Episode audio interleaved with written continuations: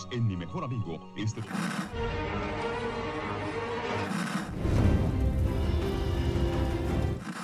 nächste Stunde versetzt sie in eine Welt jenseits aller Vorstellungskraft. Sie überschreiten die Grenze in... Kinder, macht den Fernseher aus. Davon gibt's viereckige Augen. Hallo Achim. Hallo Dominik. Hallo liebe Zuhörenden. Nen. Äh, willkommen bei Viereckige Augen, dem Podcast für Serien und serielle Kultur. Wir besprechen heute Star Trek Picard, Staffel 3, Folge 1 bis 4. Genau, wir haben es irgendwie nicht geschafft. Ich bin einmal eingeschlafen und dann ist das erstmal insgesamt eingeschlafen ähm, mit der Besprechung. Wie auch die Serie zwischendurch eingeschlafen ist. Ah, oh, höre ich da Kritik zur Arte Oh. raus. Vielleicht. Jetzt ist ein guter Wiedereinstiegspunkt mit dem Abschluss des ersten Staffel-Arcs. Ja, und ein, einer Menge Teasern irgendwie. Äh, hattest du irgendwelche Erwartungen an Picard, als es dann jetzt wieder anfing? Nee, schlechter werden konnte es ja nicht. Eigentlich. Äh, äh, so viel würde ich auch schon sagen, ist es auch nicht. Also, äh, ja. Das, äh, das, wäre schon äh, phänomenal gewesen, das, das bisherige zu unterbieten. Also von daher ist ganz schön, dass sie auch mit dem eigentlich allem, fast allem abgeschlossen haben. Ja, ich hatte ein bisschen Angst bei den ganzen Trailern, weil ja schon lange angeteasert wurde, dass nun die ganze Next Generation Crew mal wieder zusammenkommt und dachte ich, oh Gott, jetzt wird das. Vorher hatten wir nur einen alten Mann, äh, der sich feiern lässt von allen ähm, und jetzt haben wir dann viele alte Leute, die sich feiern lassen und stellenweise stimmt es auch ein bisschen, ähm, aber bislang hat mich die Staffel sehr positiv überrascht. Ähm, auch schon direkt mit dem Einstieg, mit den, mit den Intro-Sequenzen, das sah alles sehr cineastisch aus. Mit, dem, mit der blauen Schrift und äh, Part 1, Part 2. Mhm. Ja, das hat, das hat tatsächlich sehr viel von den, von den Filmen. Also Ja. von den erster oder zweiter Star Trek, weiß ich nicht genau. Ja, wahrscheinlich zweiter, würde ich mal sagen. Denn, Also Zorn des Khan dann. ja, denn es nimmt auch sehr viel anderes von Zorn des Khan. Ja. Ja, also die Parallelen sind wirklich, wirklich äh, ganz, ganz offensichtlich. Mit ähm, Picard entdeckt, dass er zwischenzeitlich, dass er einen äh, Sohn hat, von dem er nichts wusste, den eine alte Liebe ihm vorenthalten hatte aus mehr oder weniger guten Gründen, ähm, wie bei Kirk, der, ich weiß gar nicht, wie die Frau hieß, äh, Doktor irgendwas, ähm, die ihn auch seinen Sohn vorenthalten hat, den er dann erst, wenn er 25 ist oder so, kennenlernt. Ein Kampf im Nebel, ohne Sensoren und, oh Gott, es waren noch mehr Parallelen. Naja, es gab auf jeden Fall sehr offensichtliche Parallelen zu Zorn des Khan. Ach ja, und dann, Und, und das sollte es besser machen? Oder? naja, also ob das nun besser ist, weiß ich nicht. Also, nee, ich hatte Angst davor, dass es, dass es äh, ähm, einfach nur ein Abkupfern ist. Ähm, Mhm. Wie zum Beispiel der, oh Gott, das ist 13. Kinofilm, nee, 14. Äh, auf jeden Fall äh, der zweite Reboot-Film, Mhm. der ähm, einfach die, die Story nochmal nachgegangen ist und dann nur noch mal einen Charakter tot getauscht hat. Ja, das fand ich äh, schon nicht so gut. Ja, das hat mir ein wenig Sorge bereitet, äh, als ich diese Parallelen erkannt habe. Äh, aber haben sie echt, also sie haben es ganz gut eingeba eingebaut. Sehr spannend. Okay, ja, wer den Film nicht kennt, äh, hat jetzt dabei auch nichts verpasst. Also das war jetzt auch nur so, die, für die, die es kennen, waren das nette Parallelen. Ansonsten, ja, ja, haben sie halt so, so eine Geschichte nochmal erzählt. Also sie haben sich auch nicht groß was Neues ausgedacht. Hm, nee, stimmt. Konntest du das denn nachvollziehen ähm, mit Beverly und äh, Picard und ähm, ihrem gemeinsamen Sohn? Also die Motivation aller Charaktere. Ja, da ist mir so, so einiges schleierhaft geblieben. Also, nee, nee, so richtig nicht. Weil, also, wann, wann haben wir sie das letzte Mal gesehen in Star Trek Der Aufstand? Ja. Ja. Und danach Also- hatten sie wohl ein Date an einem Wasserfall, haben rumgemacht und ähm, ja, dann ist sie verschwunden. Was auch irgendwie, also Also sie haben es ja immer ein bisschen angedeutet, dass die was miteinander haben, aber halt auch nicht so richtig. Äh, am Ende war es dann mehr freundschaftlich. Sie erzählen es ja auch nochmal, es war halt so ein, so ein On-Off-Ding. Ähm, und ich glaube, in der Aufstand hat auch Picard auch eine von diesen Unsterblichen, mit der da anbandelt, oder? Ja. Ja, sie hatten es ja öfter versucht und ähm, haben dann auch irgendwie, waren vom Kopf her miteinander verbunden in einer Episode und da haben sie dann ja auch darüber gesprochen, dass sie das irgendwie immer für möglich hielten auf beiden Seiten, aber die Zeit dafür einfach ähm, nie richtig war, dass das nicht einfach nie der richtige Moment war ähm, und sie das jetzt auf einer freundschaftlichen Ebene halten wollen. Also das war eigentlich war eigentlich durch das ganze Thema zwischen mhm. Beverly und Picard und dass das jetzt noch mal offensichtlich entflammt ist offscreen ähm, und so weit, dass sie ja ja, dass sie dann auch miteinander Verkehr hatten, offensichtlich. Ähm, ja, das halte ich irgendwie alles für unrealistisch. Ja, und es, es wirkt halt so unglaublich konstruiert. Also mhm. Äh, zu, zum einen sich PK vorzustellen, wie er äh, Coitus mit ihr vollziert, ist irgendwie äh, merkwürdig. Passt irgendwie überhaupt nicht äh, ja, da rein. Aber okay, gut. Äh, äh, ja, sie, sie haben halt irgendwie zusammengefunden, angeblich. Ähm, ihre Entscheidung kann ich aber auch nicht so ganz, so ganz nachvollziehen. Also sie erzählen es uns ja auch nur, oh, und es ständig ist dir irgendwas passiert und hier bist du gerufen worden und da musstest du hin und da bist du knapp dem Tod entgangen und schon wieder ist irgendwie dein Leben in Gefahr gewesen und das ist äh, okay, das eine und dann das konnte ich dann ein bisschen nachvollziehen, dass sie sagt, naja, und ein Kind von dir wäre immer in Gefahr. Also, dass sich das immer auf auf seine Kinder auswirken würde, ja, dass die auch nie ein sicheres Leben haben könnten. Den Teil habe ich dann nachvollziehen können, aber ja, ach, das Ganze war mir irgendwie so ein bisschen schleierhaft.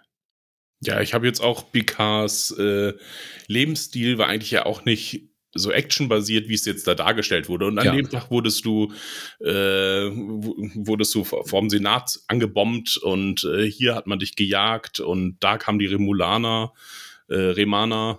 Ähm, ähm, später oder jetzt in der aktuellen vierten Folge wird ja auch noch erwähnt, dass er von Hirogen gejagt wurde und Picard ist eigentlich der Typ hinterm Sessel und Archäologe und ähm, ja, das ist erst so ein bisschen in den späteren Kinofilmen aufgetaucht, dass er dann Action Picard wurde. Und auch die Geschichte, die sie uns innerhalb von Picard erzählt haben, dass er dann eigentlich ja diese Flotte geplant hat, ein paar Jahre lang und äh, auf, den Aufbau besichtigt, äh, besichtigt hat, dann mit den äh, Kolonisten ähm, auf die Welten verteilt hat oder Flüchtlinge auf die Welten verteilt hat.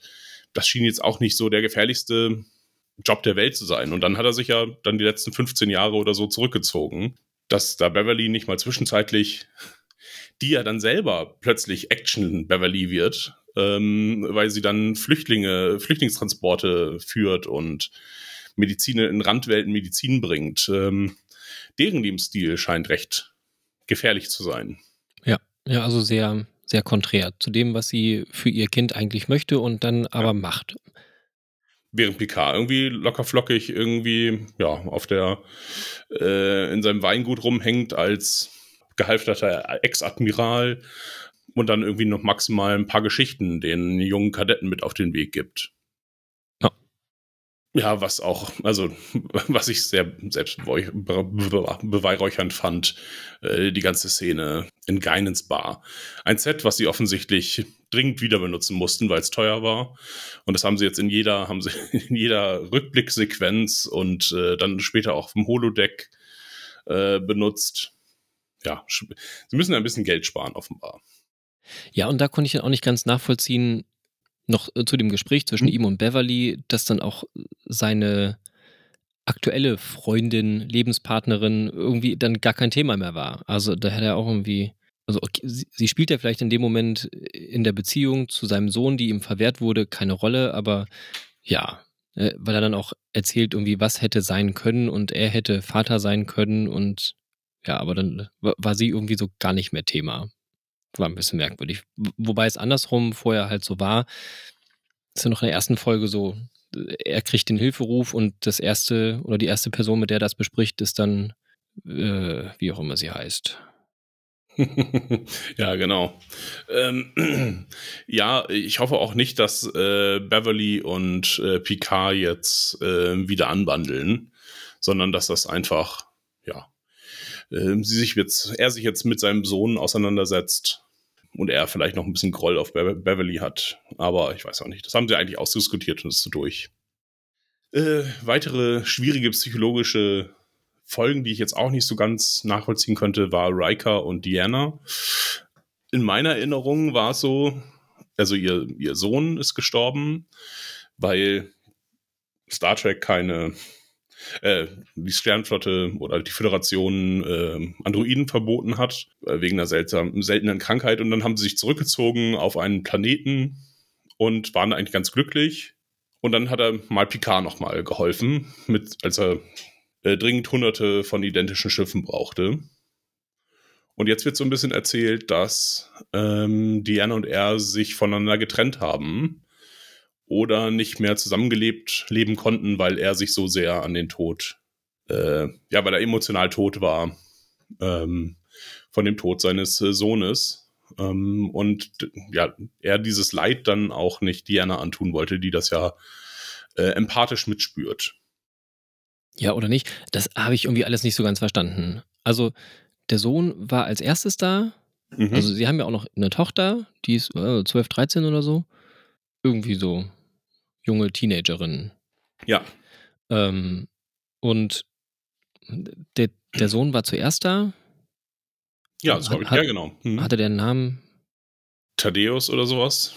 Okay. Tiberius. Äh, ja. Ja, vielleicht sowas in der Richtung. Nee, keine Ahnung. Ähm, und dann, genau, ha- hast du gesagt, haben sie zusammengelebt und äh, eben als kleine Familie, wurde das vorher schon mal gesagt? Also in Staffel 1 war doch Riker schon da, oder? Dass Picard Riker da besucht hat, in deren Haus. Ja, genau. Mhm. Das ist irgendwie so eine Szene, Ja. sie sitzen zusammen am See und Riker ist am Kochen und ist der gute Hausmann und ja. Backen Pizza, die dann im Ofen verbrennt. Ähm, mit der wirklich unglaublich sympathischen Kinderschauspielerin, die Castrel oder so ähnlich, heißt seine Tochter, glaube ich, spielt, die ich echt gut fand. Ähm, Mhm. Ähm, ja, daraus wird halt auch gar nichts gemacht und er. Ja, deswegen kann ich die ganze Geschichte jetzt irgendwie nicht mehr so ganz nachvollziehen. Oder ich habe irgendwas verpasst. Ja, keine Ahnung. Also konnte ich mich auch nicht dran erinnern. Und dann sind irgendwie die Erklärungen ganz komisch. Also dann haben sie sich dann irgendwie getrennt, aber es muss dann ja kürzlich gewesen sein, weil vor, keine Ahnung, zwei Jahren oder so, dann waren sie ja noch zusammen. Und Ja. ja, merkwürdig. Und da hat er das Leid dann offensichtlich nicht gespürt. Äh, oder sie das Leid nicht gespürt. Und Ja. Ja, und es wurde uns ja jetzt auch erst in der letzten Folge erzählt. Also, dass, dass der Mhm. Sohn gestorben ist, schon früher, aber dass, dass sie jetzt getrennt sind, war vorher auch kein Thema. Hätte ja auch nicht sein müssen. Ja, sie versuchen das, glaube ich, wieder zurechtzuschreiben. Ich meine, Riker sagt ja auch noch, ja, ich würde ganze Welten für ihn, oder so in der Rückblickszene, würde ganze Welten für ihn anzünden ähm, oder zerstören. Ähm, und ja, dann äh, verbietet die Sternflotte ähm, ja das äh, ja das äh, Androiden-Gehirne herzustellen, wodurch sein Sohn irgendwie gerettet werden hätte können. Äh, und er akzeptiert das irgendwie oder es wird daraus keine Mission gemacht, äh, äh, doch eins, äh, eins zu organisieren. Äh, weiß ich nicht. Äh, da scheint er sich ja mit abgefunden zu haben. Oh ja, nee, dann stirbt er halt. Hm. Thaddeus heißt der Sohn. Mhm. Hieß der Sohn. Ja, deswegen dieses ganze Familienthema, das scheinen sie jetzt irgendwie nochmal umgeschrieben zu haben oder ich habe irgendwas nicht mitbekommen, äh, was da passiert sein soll. Was ja eigentlich schwierig ist, weil so viel ist ja gar nicht passiert. Nee. Also wir sind jetzt schon irgendwie sehr auf, auf diesen kleinteiligen Kram Mhm. gegangen, aber viel passiert ist in diesen ersten vier Folgen ja eigentlich überhaupt nicht. Es lässt sich ja sehr, sehr leicht zusammenfassen. Es gibt einmal den, den Hilferuf, den Notruf von, von Beverly, woraufhin dann Picard, ja, eigentlich das äh, Sprich mit niemandem und schon gar nicht mit der Sternenflotte völlig missachtet. Ja. Äh, Also vertraue niemandem. Okay, das Laris heißt sie übrigens, seine Freundin. Dass das Mhm. der noch erzählt, okay, kann ich noch irgendwie ein bisschen nachvollziehen. Dann rennt er zu Riker und Riker äh, rennt zur Titan und äh, dann erzählen sie es Seven, glaube ich, auch. Und es geht immer weiter und am Ende sind sie halt mit dem ganzen Schiff da. Allerdings auch, was hätten sie auch sonst machen sollen? Weiß ich nicht genau.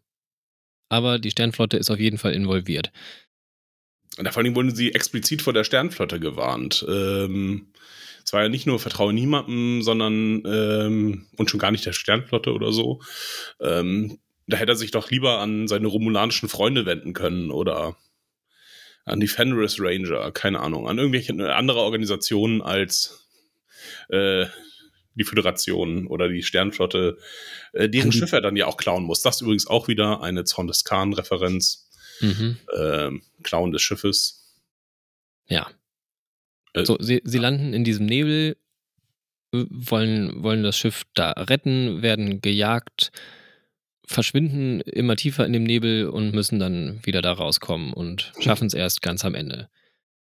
Und nebenbei gibt es noch die kleine Handlung um Ruffy, wo es aber auch nicht wirklich, das bringt auch nichts.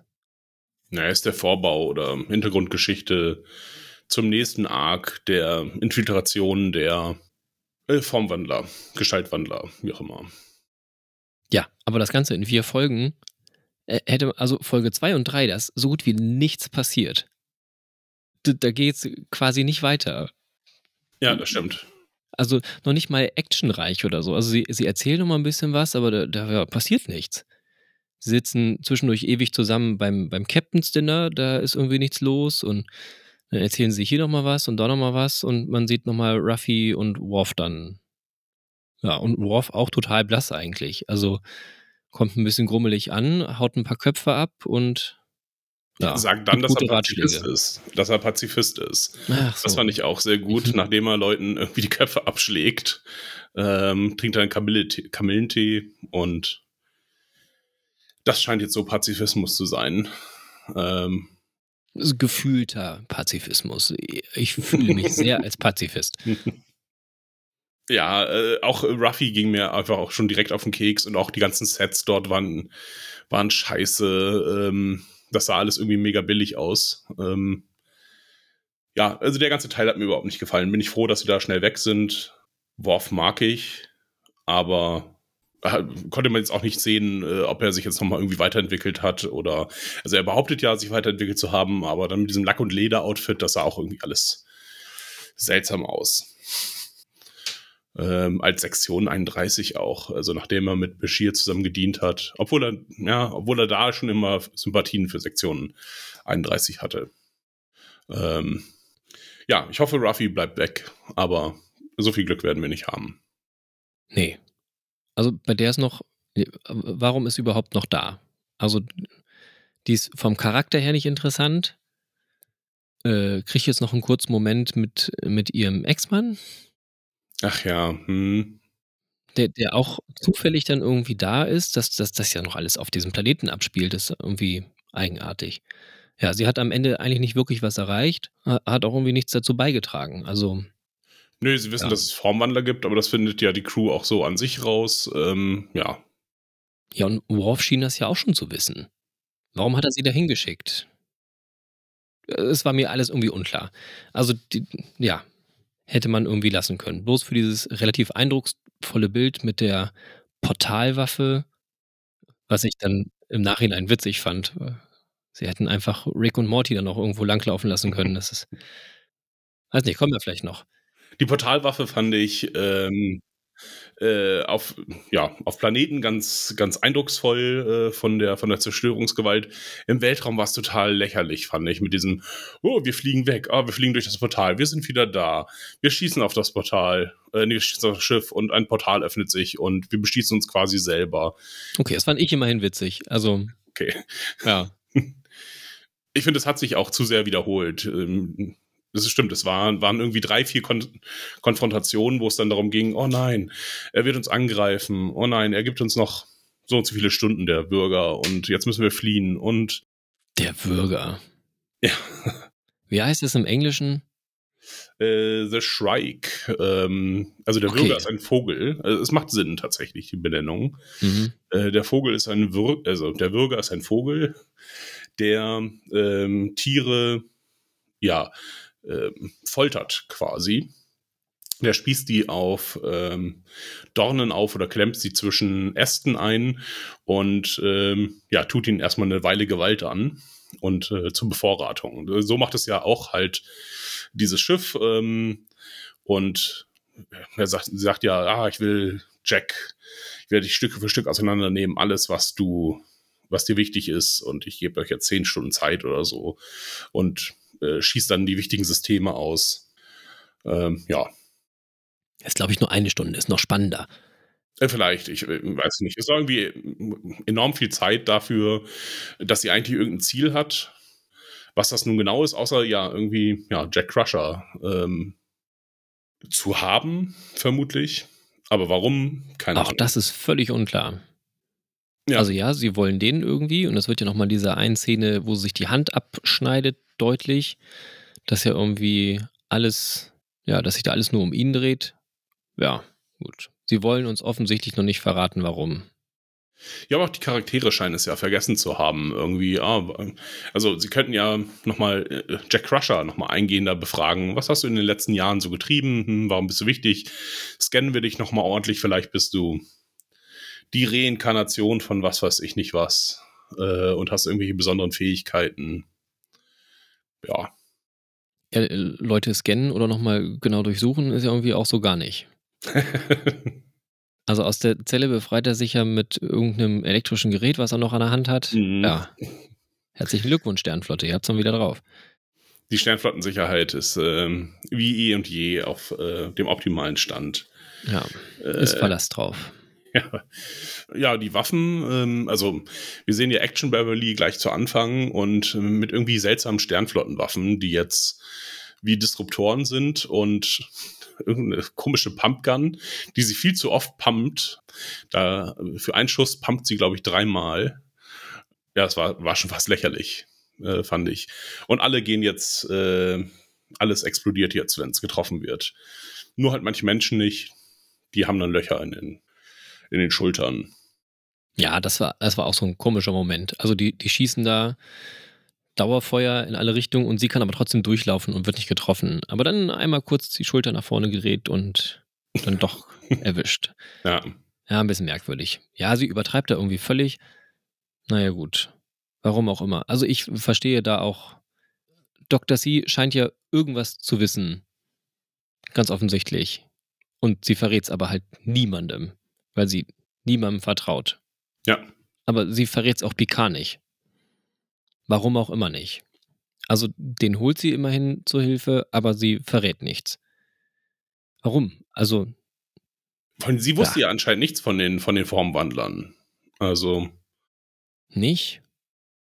Na, sonst hätte sie das ja mal vorher gesagt. Äh, so, zumindest irgendwie der Person, die sie vertraut, äh, nachdem sie sie meinetwegen gescannt hat.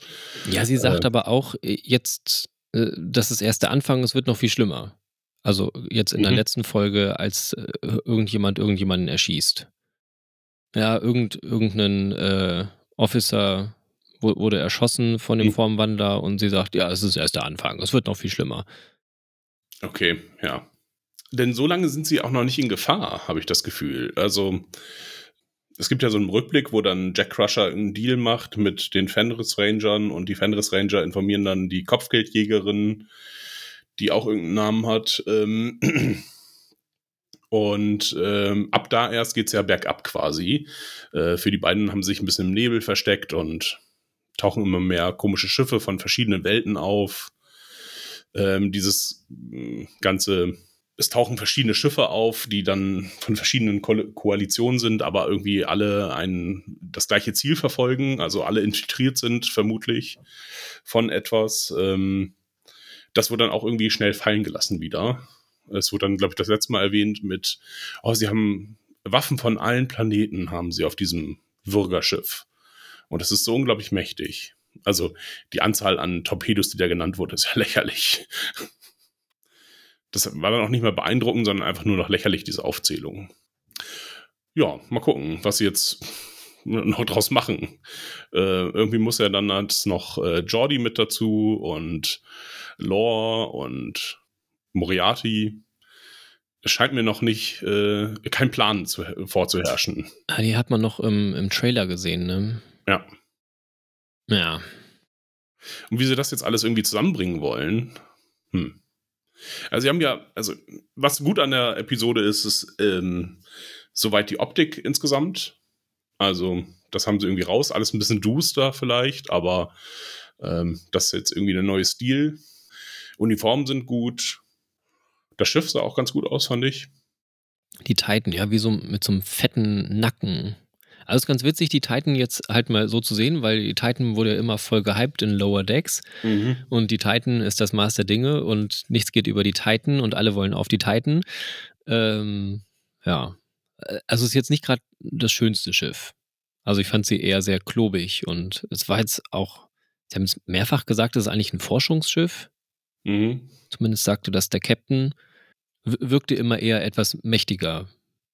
Aber ja, auf jeden Ja. Fall gegen, gegen diesen Würger auf jeden Fall chancenlos. Ja, vollkommen unterlegen. Ähm, aber trotzdem ganz nett aussehend. Also ich fand es jetzt nicht, äh, war ein Star Trek-typisches Schiff. Ähm, ist ja auch irgendwie angelehnt an die Constitution-Klasse. War das das? Neo, Neo-. Ja, genau. Äh, also im Grunde auch nur ein Refit. Ist ja auch wieder dieselbe Geschichte. Ja, es gibt ein, gab ein Refit der Enterprise. Jetzt ist es halt ein Refit der Titan. Ähm, die in den Büchern echt viel cooler beschrieben war. Also ich habe die, äh, glaube ich, drei oder vier Tita- Titan-Romane gelesen. Da ging es dann halt eher darum, dass eine sehr viel diversere Crew ist. Ähm, das heißt, da gibt es ganz aquatische Decks, ähm, damit auch aquatische Personen dort dienen können und ähm, die Gänge sind größer, damit dann auch Personen, die über zwei Meter äh, groß sind, äh, drauf dienen können. Ähm, ja, das sah man jetzt alles nicht. Das war jetzt halt, ist ein bekannter Schiffsname. Von den stecken wir jetzt noch in altes Remodeling. Das ist eh viel. Ah, das, das kennt ihr doch. Ähm, hier haben wir es noch mal ein bisschen, das bringen wir es hier noch mal ein. Ihr kennt Formwandler. Ich erwähne Odo. Kennt ihr den noch? Kennt ihr den noch? Ja. Er zeigt sogar. Man sieht ihn kurz auf dem Bild, auf dem Pad. Echt? Okay. Ja, als der, als der Pot gezeigt wird. Also der Regenerationstopf. Da gibt es Ja. kurz ein Bild von Odo. Ja, seltsam fand ich, dass der Regenerationspot halt auch genauso aussah wie der von Odo. Das ist das Standardmodell. ja, genau. Daran kann man die Formwandler erkennen. Jeder, der diesen Pot, äh, na, wie heißt es? Äh, Hat. Nicht, ja, nicht transportiert, sondern herstellt. Mit dem Herstellungsgerät. Das wie heißt? Äh, Replikator. Danke. jeder, jeder, der diese Form im Replikator herstellt, ähm, die soll, der sollte mal äh, untersucht werden. Okay. Ja. Dabei sagt er selber auch, es kann ne- auch eine Vase sein oder was auch immer. Hauptsache, ja, Eimer. Äh, hier so ein Dingens Strohhalmeimer. Sangria-Eimer oder so. Weiß nicht. Also, das ging mir bei der ersten Folge ganz doll so, dass es irgendwie, äh, hier ist ein Easter Egg und da ist ein Easter Egg und noch eins und noch eins und noch eins und hier eine Anspielung auf den Film und da noch eine für den und hier erzählen wir noch ein bisschen weiter, aber äh, also gebracht hat das alles nichts. Folge 2 und 3, mega langweilig. ähm, Folge 4 war jetzt immerhin spannend, wobei halt am Ende auch nicht viel passiert ist. Also, Nee. Nö. das hat uns inhaltlich und äh, auch die Charaktere irgendwie nicht groß weitergebracht. Wenn überhaupt. Also Picard schweigt sich über weite Szenen irgendwie aus. Okay, er ist aber auch ganz alt. Kann ich noch, also ich finde, an sich spielt das ganz gut, weil er ist einfach ein super alter Mann, der auch nicht mehr so klar und äh, na klar, vielleicht schon noch, aber nicht mehr so viel denken kann. Vielleicht versucht die Serie das auch so ein bisschen darzustellen. Geht davon aus, dass das Publikum so alt ist wie er und dann machen sie halt nur zwei Erzählstränge und versuchen alles möglichst einfach zu halten. Ja, für wen das was getan hat, die Folge, war vor allen Dingen für äh, den Captain Shaw, heißt er, glaube ich. Mhm. Ähm, der von, also wirklich absurd arrogantem Arsch, wo ich dachte, ach, äh, so können sie keinen Charakter zeichnen. Der war ja comichaft ignorant ähm, quasi und so ein, so ein selbstverliebtes Arschloch. Und den haben sie es geschafft, irgendwie eine menschliche Seite zu geben innerhalb dieser äh, vier Folgen ähm, mit einer ja, ist natürlich alles, ist wieder Wolf 359. Alle, die Picard hassen, müssen natürlich bei Wolf 535, äh, Wolf 359 dabei gewesen sein.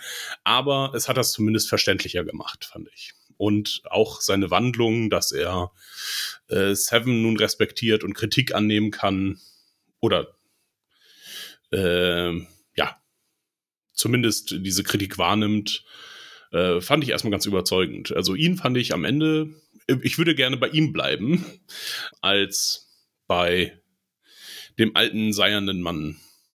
Ja, aber also diese Szene da in der Bar, äh, wo er völlig, völlig abdreht, fand ich auch, äh, also hat sich mir nicht ganz erschlossen. Also ja, das Trauma, okay, verstehe ich. Er wurde halt unter 50 Leuten zufällig ausgesucht, mehr oder weniger zufällig. Ähm, und dass ihn das natürlich auch irgendwie belastet, aber dass das Picard anhängt, ist auch irgendwie äh, unklar. Also ja. alle wissen doch eigentlich, wie die Borg funktionieren und dass das nicht äh, im geringsten sein eigener Antrieb war, muss doch auch irgendwie klar sein. Also immerhin arbeitet er mit einer Borg zusammen auch oder Ex-Borg. Also auch ja. wenn er nicht besonders viel für sie übrig hat, muss er doch das Prinzip verstanden haben, dass sie da Teil eines Kollektivs war und dem Ganzen jetzt wieder ja, losgelöst ist und, und als Individuum dasteht und vorher halt überhaupt kein, kein eigenes Denken hatte.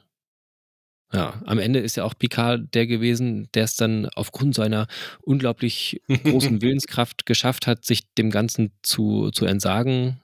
Ja, und da ja auch, wie haben sie es gemacht? Haben sie irgendwie ein Virus eingeschleust oder ja, genau. so? Mhm. Ja, Schlaf über Datas positronisches Netz irgendwie ins Kollektiv ge äh, geschleust. Ähm, ja, nein, ähm, verstehe ich. Ich fand es seltsam, dass dann plötzlich alle hoffnungslos wurden. Also dieses, also das ist, sie haben sich damit abgefunden, ja, wir sterben jetzt demnächst und jetzt nur eine Frage, ob wir in äh, einer Stunde sterben oder in vier Stunden. Ähm, und die meisten haben sich dann irgendwie für vier Stunden entschieden. Riker ist depressiv. Ähm, Picard gibt irgendwie auf und äh, Beverly ist die Einzige, die irgendwie noch produktiv arbeitet. Ähm, und diesen Code entschlüsselt, der, was dann auch eine dämliche Idee war mit dem, ah, das ist eine Geburt. Wir entdecken ein neues Leben. Ja, auch vorhersehbar. Also, dass, dass da irgendwas noch mit passieren muss. Ähm, also jetzt nicht genau, was es war, aber ja, Natürlich erzählen sie es uns, damit es noch benutzt wird. Ich finde es so schade, dass es dann immer einzelne Charaktere sein müssen, die brillant sind. Und eben nicht, dass Beverly hingeht und das Forschungsteam motiviert. Sie kann ja dann immer noch im Zentrum sein, kann diejenige sein, die irgendwie sagt, so, wir packen das jetzt an. Hier ist das Astrolaboratorium. Sie, sie, sie. Wir arbeiten jetzt an folgendem. Äh, gibt es einen Rhythmus, blablabla, Analyse, Analyse. Und dann entwickeln wir als Team eben halt irgendwie eine, eine Theorie und stellen die dann äh, der, den Offizieren vor, den anderen Offizieren, sondern es ist wieder, ah nee, ich mache das für die Krankenstation so nebenbei, während ich noch irgendwie tausend Leuten helfe und ähm, ja, ja, das fand ich schade. Das ist diese Ego-Trips, die dann gefahren werden. Das wird ja dann auch nochmal, das ist in der Folge 3 irgendwie ein, dass dann Picard und Riker äh, ihre unterschiedlichen Kommandostile ähm, aufeinander prallen, sie dann sauer aufeinander sind oder Riker auf, äh, auf ähm, Riker auf Picard sauer ist, äh, weil er sie zum Tode verdammt hat. Und das ist auch un sehr untypisch. Das finde ich alles sehr schade bei der, bei der neuen Serie, dass das, das Teamwork, was sie am Ende irgendwie, äh, was sie, was sie erwähnen, äh, das, was wir am besten können, wir arbeiten zusammen. Aber es sind dann nur Einzelne, die, Pers die Personen, die zusammenarbeiten. Die Crew wird vollkommen im Dunkeln gelassen ähm, und arbeitet irgendwie nicht mit. Finde ich schade. Ja, okay. Ansonsten kompetent an sich. Also. Was? Wer? Die Serie. Also, ich ist jetzt nicht. Es ist zu, immer noch viel zu viel Melodrama drin, aber es ist nicht. Es hat irgendwie seinen, seinen Zweck. Ab und an. Ich, äh, ich, ich habe manchmal kurz Dinge gefühlt und war. Ähm, war mit, wurde mitgenommen. Äh, ist immer noch alles unlogisch und sie werden es uns dann durch Hokuspokus erklären, aber an sich äh, finde ich die, fand ich die Staffel jetzt bislang sehr unterhaltsam. Bis Okay. auf ein paar ärgerliche Sequenzen, wie Ruffy, wie die ganzen Rückblicke, die fand ich alle kacke, haben mir überhaupt nichts gebracht. Ja, die waren immerhin nur sehr kurz und es war jetzt auch, äh, ging immerhin nicht um große Geschichte dabei. Also, dass sie uns jetzt an den Stellen irgendwas erklärt haben, was dann jetzt auch in der Folge unbedingt wichtig wird. Also, es hat nochmal so ein bisschen, ja, jetzt in der, in der vierten Folge, ähm, ja, dass er halt bewundert wird und nochmal ein bisschen was erzählt. Und dann eben dieses Teamarbeit und sie müssen sich auf ihre Crew verlassen können und so. Und vorher das mit Riker, ja, das hätte man auch. Sie, sie erzählen es halt, damit wir jetzt darüber Bescheid wissen, hätte man aber auch echt lassen können. Also äh, hätte man auch was anderes erzählen können. Ja. Was Spannendes zum Beispiel. Oder wie sie die Suche ähm, nach dem äh, Changeling ähm, organisieren. Das ist auch wieder eine Person. Auch Seven muss alleine, weil sie, äh, weil sie suspendiert ist, kann sie unauffälliger dem nachgehen. Da ist so eine Szene wie das, äh, wo ist denn das? Äh, das unentdeckte Land, wo sie nach den Stiefeln gucken. Ähm, Mhm. äh, das fand ich spannender oder das war eine coole Sequenz irgendwie, wo da- das ganze Schiff auf den Beinen ist, alles wird durchsucht, alle machen mit und hier ist es halt nur, ja, sie geht durch den Gang und findet ein, eine Urne und muss die aber blöderweise irgendwo anders hinbringen, weil der Scanner nicht funktioniert oder der Ja, Tricorder wieder dann nachher nicht reicht nicht. ausreicht Ja. und begegnet dann zufällig dem Changeling, der, ja, das war mir Äh, das ist auch mein, mein Siftpot. ja, Hab ich doch reingesifft. ja. Ja, auch wieder so eine Solo-Aktion. Was nicht, was nicht not tut eigentlich. Ja, jetzt haben wir noch äh, am Ende angeteasert, Jack hat äh, irgendwelche Visionen oder ähnliches. Sieht irgendwie den roten Engel. Nicht roten Engel. Ach so, ja, das habe ich schon wieder vergessen. Mhm. Irgendwie eine Tür, die sich rot abzeichnet und dann aufgeht. Und in seinem Hintergrund sind irgendwelche Blutlachen oder was auch immer, auch rot, was da irgendwie aufgeht. Aber also erkennen konnte ich nichts. Mhm. Ja, was auch immer. Nee, eine rote Tür. Was hatten wir denn alles? Irgendwas mit Rot. So ein Adergewebe. Ja. Nö, habe ich jetzt auch überhaupt gar keine Ideen zu, äh, was es irgendwie sein könnte. Ja, ich auch nicht. Keine Ahnung. Also, äh, da ist halt so mein Eindruck, ähm, Dr. Crusher weiß schon Mhm. mehr dazu, aber wie gesagt, verrät es halt nicht und aber das finde ich halt nervig. Also, dann soll sie doch was, soll sie doch was erzählen. Sie erzählt es ja nur nicht, damit bei uns noch die Spannung da ist. Aber irgendwie nervt es mich nur. Ja, ich, also ich frage mich jetzt einfach nur, wie sie zum nächsten Storypunkt kommen wollen, denn im Grunde ist ja jetzt erstmal alles klar, außer es gibt Changelings ähm, überall, vielleicht mehrere, man weiß es nicht.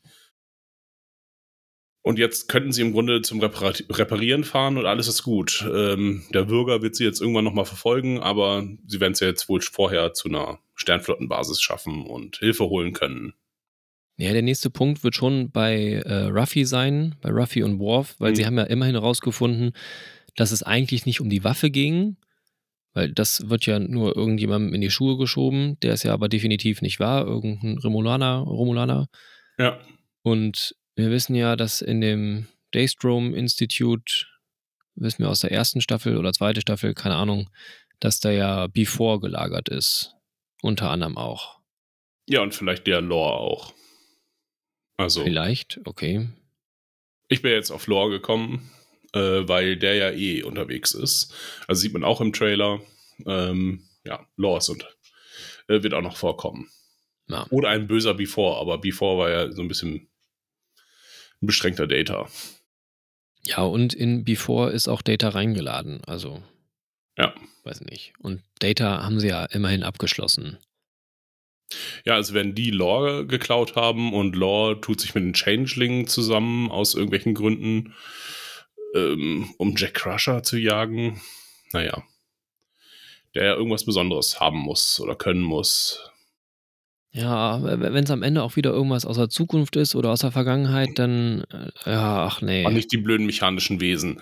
Da hatte ich, doch bei der Vision hatte ich kurz Angst, dass es schon wieder irgendwelche Tentakel sind, äh, die aus der, aus dem, äh, aus der Dimension herauskriechen. Ähm, wo in der Version, in der die Androiden die Macht übernommen haben. Das ist ein Schwachsinn. Ach, diese äh, aus, ähm, ja, Picard. aus Discovery oder wie? Ja, die Discovery und Picard waren sie ja beide drin.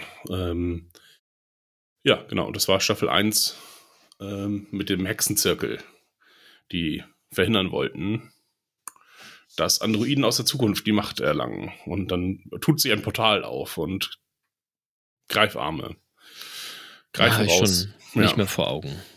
Es sind aber dieselben Tentakel wie aus Discovery, insofern äh, hast du eine Szene im Kopf, hast du beides, äh, hast okay. du beides drin. Ja. Äh, ja, nee, ich hoffe nicht. Ja, aber es, also es ist jetzt halt auch so, dass es irgendwie so ziemlich dolle abgeschlossen wirkt.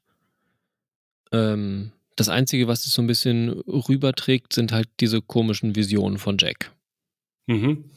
Der Rest ist ja erstmal, also den Würger haben sie jetzt zurückgelassen, können jetzt zurück zur Sternflotte.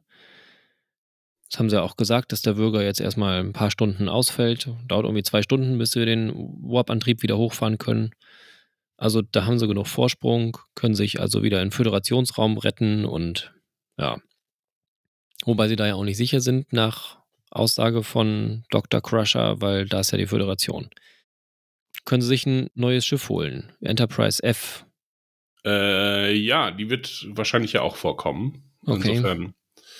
Ähm, äh, also wenn sie. Ich hatte schon die Vermutung, dass sie irgendwann auf äh, Denubia irgendwas, ähm, dass sie hier die die, zur alten Enterprise-Sektion gehen, äh, die auf dem Planeten abgestürzt ist. Mhm. Mhm. Was ich ganz so an sich ganz cool fände, kann man aber natürlich wieder blöd machen. Ähm, also, dass, dass man nochmal durch die alten Quartiere, alten Gänge geht, das, das mag die Show, glaube ich. Ähm, dass sie dann wieder da sind und dann, weiß nicht, da noch irgendwelche das umbauen müssen, dass es wieder losfliegen kann und mit dem alten Schiff nochmal in den, ins letzte Gefecht ziehen. Naja. All, ja, vielleicht. Ich kann mir doch aber nicht vorstellen, dass sie das da liegen lassen haben.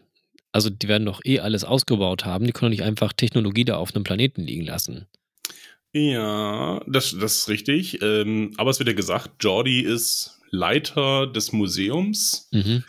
äh, von irgendwas. Ähm, und am Anfang war ja das Bild von der Enterprise D und das ist immer sein Lieblingsschiff gewesen oder irgend sowas sagte er ähm, mhm. am Anfang. Ähm, und da dachte ich mir, ah, vielleicht greifen sie es nochmal auf. Vielleicht ist das ausgestellt im die Überreste in, äh, in diesem Museum, wo Jordi der Leiter ist oder das vielleicht auch noch. Ja, wo ja wohl auch mehrere Schiffe ausgestellt sind. Also das sieht man ja am Abspann, der ganz cool aussieht. Ähm, da zeigen sie auch kurz das Museum und da ist wohl auch die Voyager ausgestellt. Und noch irgendwelche, ich glaube auch eine Excelsior und man, das wird angezeigt. Also wenn du dir Mühe machst und dir mal den Abspann anguckst, ähm, kann man doch eine ganze Menge entdecken. Ah, und ah, okay. Also viele Dinge kann man jetzt schon zuordnen aufgrund äh, der ersten Folgen. Und wenn man noch so ein bisschen weiter guckt, kann es auch sein, dass auch noch so einige Sachen dann irgendwie spannend werden. Also man sieht auch ähm, DNA-Stränge, die da äh, ja. entdreht werden. Also wahrscheinlich wird es noch irgendwas mit Genetik geben. Man sieht ein Gehirn, was da irgendwie gescannt wird. Ähm, ja, ach. Ja, ich hatte ja am Anfang gedacht, dass Jack Crusher ähm, tatsächlich äh, so Jack Crusher ist, äh, dass dann irgendwie Beverly ihn geklont hat oder die Erinnerungen mhm. ähm, ihres verstorbenen Ehemanns, warum auch immer, da reinpacken sollte.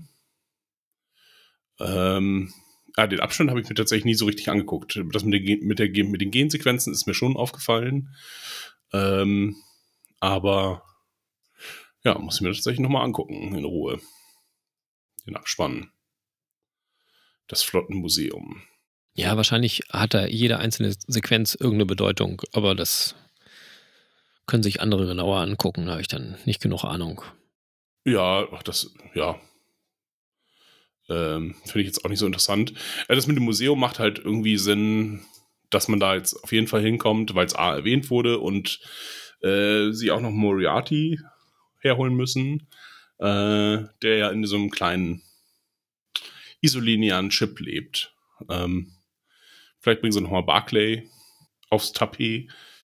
Ja, sammeln den jetzt noch irgendwie ein, der da vielleicht auch in dem Museum ist. Irgendwo muss Star Trek ja seine verrückten Computer lassen. Man hat immerhin auch eine gute äh, Beziehung zu äh, Diana Troy, Barclay. Das stimmt, ja.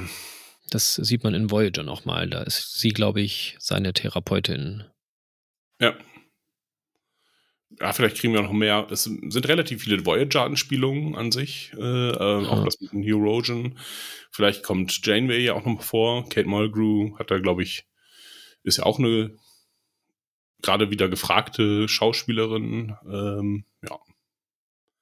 Dass mir das jetzt irgendwie durchaus vorstellen könnte. Also so oft, wie sie erwähnt wurde, wäre es eigentlich nur fair, sie auch mal ja. mindestens über dem Bildschirm huschen zu sehen. Ähm, und Seven hat ja auch eine Beziehung zu ihr. Eigentlich die viel, viel größere, stärkere Beziehung als zu Picard. Ja, das erwähnt sie ja immerhin auch kurz. Also, dass sie es hauptsächlich war, die sie zur Sternenflotte wieder bewegt hat, Ach echt? Halt oh. den Weg zu gehen. Ja. Ja, sie und Picard. Aber hm. da wird sie eben auch nochmal erwähnt. Und wie gesagt, man sieht halt die Voyager in dem Abspann.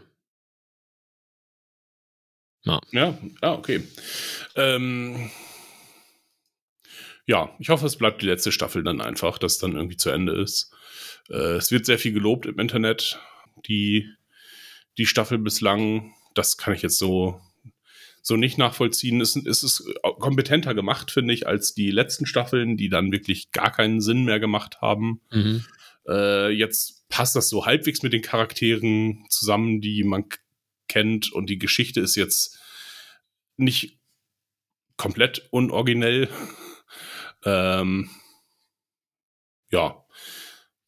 Deswegen, ich bin jetzt erstmal frohen Mutes, dass sie das irgendwie zum Abschluss bringen. Wird noch viel Pathos und Geseier sein, aber ähm, wenn jetzt der Actionanteil jetzt auch noch ein bisschen stimmt und die Optik weiter so okay ist, auch wenn dir die Action nicht gefallen hat, aber ähm, ja, was heißt, nee, die, die Action war schon okay. Also jetzt auch gerade die letzte Folge fand ich durchaus spannend. Ja. Aber halt vorher ist nichts passiert. Also also inhaltlich ist da einfach für dich viel zu wenig. Ja, das stimmt. Das war dann zumindest optisch für mich hübsch. Ah. Ähm, ja.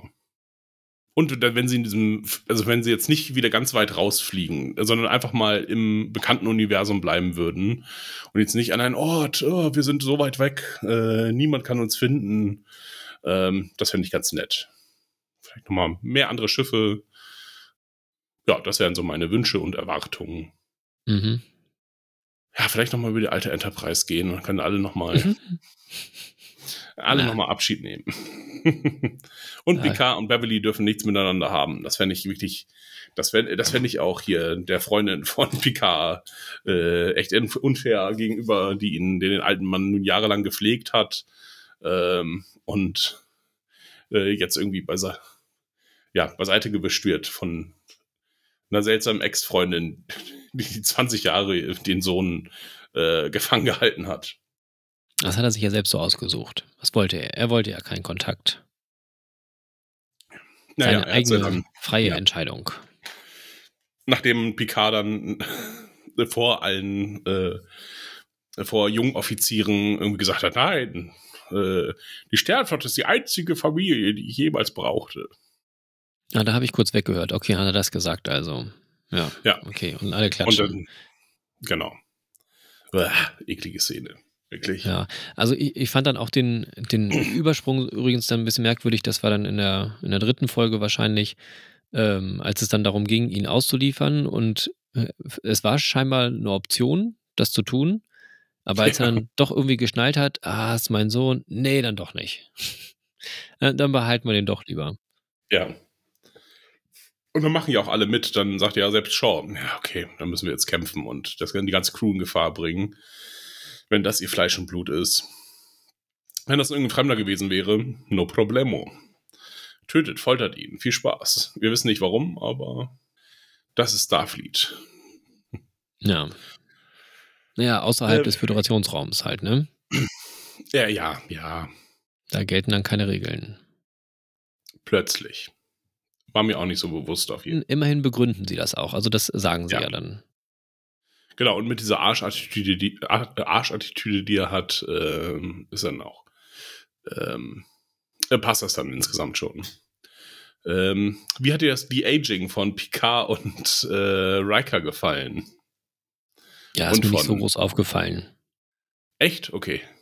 Nee. Ich fand das Also irgendwie bei albern. Riker ist es mir ein bisschen aufgefallen, aber ähm, ja, bei Picard habe ich mir das gedacht oder ja, weiß nicht. Aber ne. Äh, ja, gut. Das war's dann erstmal. Machen wir jetzt Folge für Folge oder ähm, äh, wieder zusammenhängende Plots?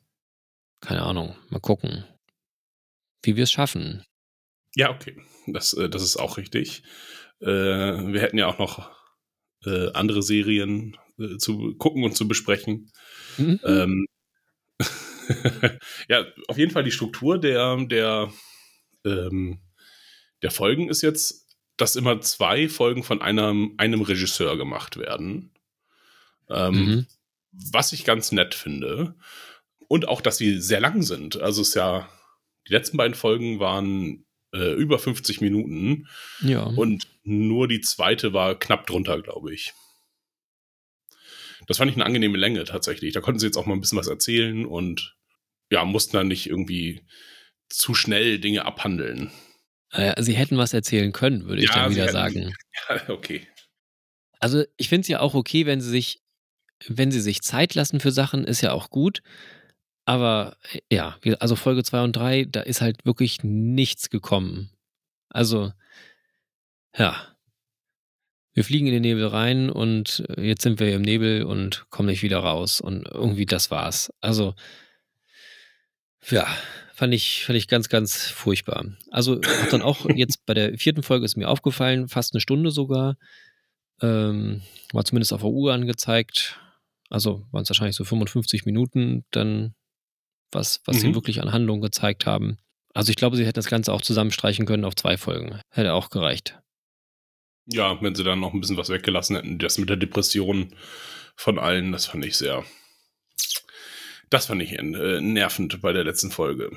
Dass dann alles düster sein kann, ist ja okay, aber dass dann alle in Depression verfallen, fand ich nicht so geil.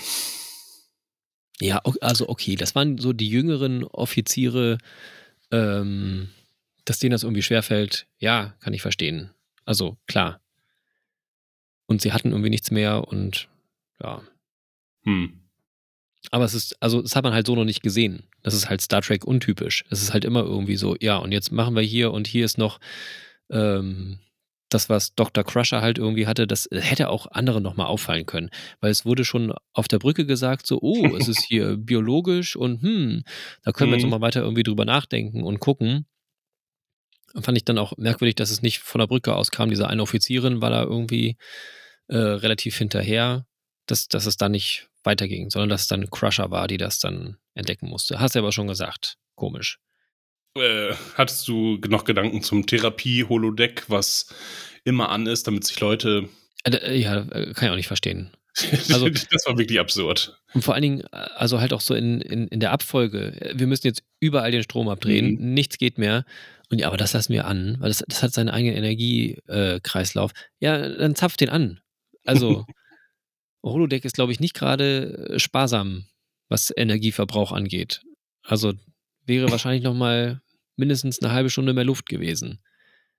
Oder eben nochmal zwei, drei Prozent mehr für Antrieb. Ja, und der, das Holodeck äh, ist sonst immer das Erste, was ausfällt bei Beschuss. Und jetzt ist es irgendwie so der letzte Therapieraum, wenn es Leuten wirklich, wirklich schlecht geht. Ja, und zufällig ist ein Wein von ihm da. Was ich auch nicht äh, verstehen konnte. Also hat er da jetzt irgendwie, ist das standardmäßig äh, auf jedem Schiff, dieses Programm? Und ist es dann auch Standard, dass dann auch zufällig ein Wein von ihm da ist? Und ist es dann nicht aber auch eigentlich äh, holographischer Wein? Beziehungsweise, ähm, also ich kann mir nicht vorstellen, dass es wirklich ein Standardprogramm ist. Also dann haben sie doch bestimmt andere. und äh, hatte dann einen kleinen Chip dabei. Mhm. Wo hat er den gehabt? In, in, in welcher Falte steckte der? Er ist ja auch Androide. Er Ja, okay, gut. da. Ja. Dann kann er einfach ein Kabel rübergespielt haben. Abgespeichert. Ja, äh, und das, der erste kann dann seine Lieblings-Holo-Fantasie anmachen. Ähm, Alter vor Schönheit. ja, sie hätten jetzt auch in eine Ferengi-Massagehöhle äh, Mhm. stolpern können, weil äh, der junge Kadett äh, Harry Kim äh, gerne nochmal ein Happy Ending gehabt hätte. Wie heißt Vor es? seinem- Gib mir, gib mir Una. Umok. Umok. Gib mir Ja. Umok. Und dann muss Picard äh, Umok kriegen. Muss sein Sohn ihm die Ohren kraulen. Ja. ja, genau. Das ist so eine schöne, schöne Vater-Sohn-Sache. So. Der Sohn gibt dem Vater Umok. ja, genau. Schön, dass wir das noch nicht gesehen haben, aber wir haben ja noch sechs Episoden Zeit. Ach so, ja, das wollte ich noch Ja. fragen. Also zehn Folgen, ja. Ja, der Standard. Die nächsten beiden Episoden heißen äh, Imposter und Bounty. Also ja, Hm. wird sich was mit den, mit den Changeling vermutlich was zu tun haben. Ach, keine Ahnung. Äh, Da, da, also es lohnt sich da auch wirklich nicht so richtig zu spekulieren, weil sie können irgendwie alles machen. Wie sie jetzt zu den Punkten hingeraten, bin ich gespannt. Aber da lasse ich mich überraschen. Ja. Ja, gut. Hoffen wir auf mehr Raumschiffe und mehr Spaß für dich äh, bei den Folgen. Ja, hoffe ich auch. Wir hören uns das nächste Mal. Ja, alles klar. Alles klar. Tschüss. Auf Wiederhören. Um über das Erscheinen neuer Folgen informiert zu sein, abonniert uns im Podcatcher eurer Wahl oder auf Spotify. Dort könnt ihr uns, wie auf iTunes, auch gerne 5 Sterne hinterlassen. Außerdem folgt uns gerne auf unserem Instagram-Kanal unter viereckige Augen, ein Wort, oder auf Twitter unter 4ea-podcast. Um zu kommentieren, besucht unsere Homepage 4-eckige-augen.de oder schreibt uns eine E-Mail unter viereckigeaugen.podcast at gmail.com. Überall wird die 4 als Zahl geschrieben. Vielen Dank und bis zum nächsten Mal bei den Viereckigen Augen, dem Podcast für Serien und serielle Kultur.